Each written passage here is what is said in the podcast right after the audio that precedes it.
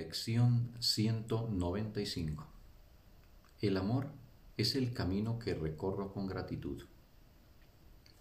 Para aquellos que contemplan el mundo desde una perspectiva errónea, la gratitud es una lección muy difícil de aprender.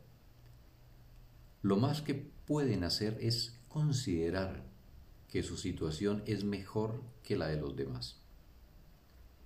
Y tratan de contentarse porque hay otros que aparentemente sufren más que ellos. Cuán tristes y lamentables son semejantes pensamientos. Pues, ¿quién puede tener motivos para sentirse agradecido si otros no los tienen? ¿Y quién iba a sufrir menos porque ve que otros sufre más? Debes estarle agradecido únicamente a aquel que hizo desaparecer todo motivo de sufrimiento del mundo. Es absurdo dar gracias por el sufrimiento, mas es igualmente absurdo no estarle agradecido a uno que te ofrece los medios por los cuales todo dolor se cura y todo sufrimiento queda reemplazado por la risa y la felicidad.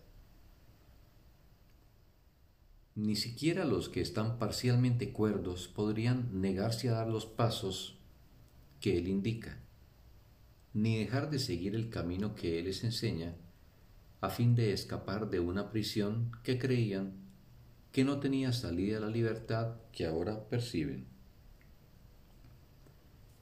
Tu hermano es tu enemigo, porque lo ves como el rival de tu paz, el saqueador que te roba tu dicha y no te deja nada salvo una negra desesperación, tan amarga e implacable, que acaba con toda esperanza. Lo único que puedes desear ahora es la venganza. Lo único que puedes hacer ahora es tratar de arrastrarlo a la muerte junto contigo, para que sea tan impotente como tú, y para que en sus ambiciosas manos quede tan poco como en las tuyas. No le das gracias a Dios porque tu hermano está más esclavizado que tú, ni tampoco podrías, en tu sano juicio, enfadarte si él parece ser más libre. El amor no hace comparaciones, y la gratitud solo puede ser sincera si va acompañada de amor. Le damos gracias a Dios nuestro Padre porque todas las cosas encontrarán su libertad en nosotros. Es imposible que algunas puedan liberarse mientras otras permanecen cautivas, pues ¿quién puede regatear en nombre del amor?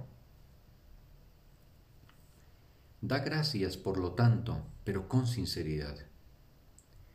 Y deja que en tu gratitud haya cabida para todos los que se han de escapar contigo, los enfermos, los débiles, los necesitados y los temerosos, así como los que se lamentan de lo que parece ser una pérdida, los que sienten un aparente dolor y los que pasan frío o hambre y caminan por el camino del odio y la senda de la muerte. Todos ellos te acompañan no nos comparemos con ellos, pues al hacer eso, los separamos en nuestra conciencia de la unidad que compartimos con ellos y que ellos no pueden sino compartir con nosotros también. Le damos las gracias a nuestro Padre solo por una cosa, que no estamos separados de ninguna cosa viviente y por lo tanto somos uno con Él y nos regocijamos de que jamás puedan hacerse excepciones que menoscaben nuestra plenitud o inhiban o alteren de modo alguno nuestra función de completar a aquel que es en sí mismo la compleción.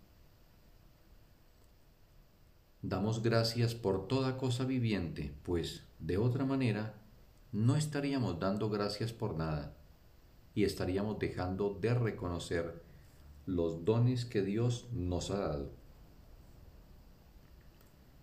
Permitamos entonces que nuestros hermanos reclinen su fatigada cabeza sobre nuestros hombros y que descansen por un rato. Damos gracias por ellos, pues si podemos dirigirlos a la paz que nosotros mismos queremos encontrar, el camino quedará por fin libre y franco para nosotros. Una puerta ancestral vuelve a girar libremente. Una palabra, hace tiempo olvidada, resuena de nuevo en nuestra memoria y cobra mayor claridad al estar nosotros dispuestos a escuchar una vez más. Recorre, pues, con gratitud el camino del amor, pues olvidamos el odio cuando dejamos a un lado las comparaciones. ¿Qué podría ser entonces un obstáculo para la paz? El temor a Dios por fin es obliterado y perdonamos sin hacer comparaciones. Y así, no podemos elegir pasar por alto solo ciertas cosas mientras retenemos bajo llave otras que consideramos pecados. Cuando tu perdón sea total, tu gratitud lo será también pues te darás cuenta de que todas las cosas son acreedoras al derecho a ser amadas por ser amorosas, incluyendo tu propio ser. Hoy aprendemos a pensar en la gratitud en vez de en la ira, la malicia y la venganza. Se nos ha dado todo.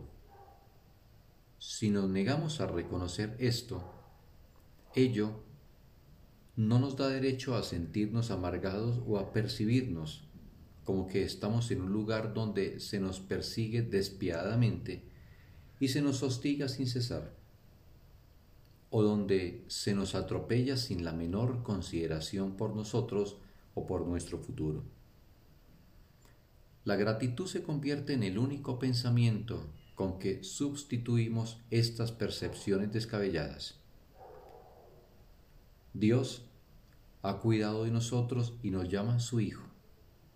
¿Puede haber algo más grande que eso? Nuestra gratitud allanará el camino que nos conduce a Él y acortará la duración de nuestro aprendizaje, mucho más de lo que jamás podrías haber soñado.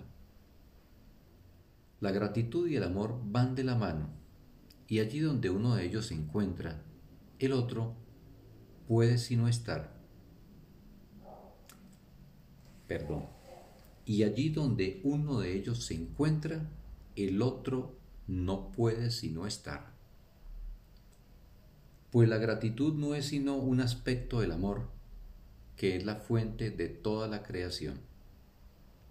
Dios te da las gracias a ti, su Hijo, por ser lo que eres su propia compleción y la fuente del amor junto con Él. Tu gratitud hacia Él es la misma que la suya hacia ti, pues el amor no puede recorrer ningún camino que no sea el de la gratitud, y ese es el camino que recorremos los que nos encaminamos hacia Dios. Fin de la lección un hermoso día para todos.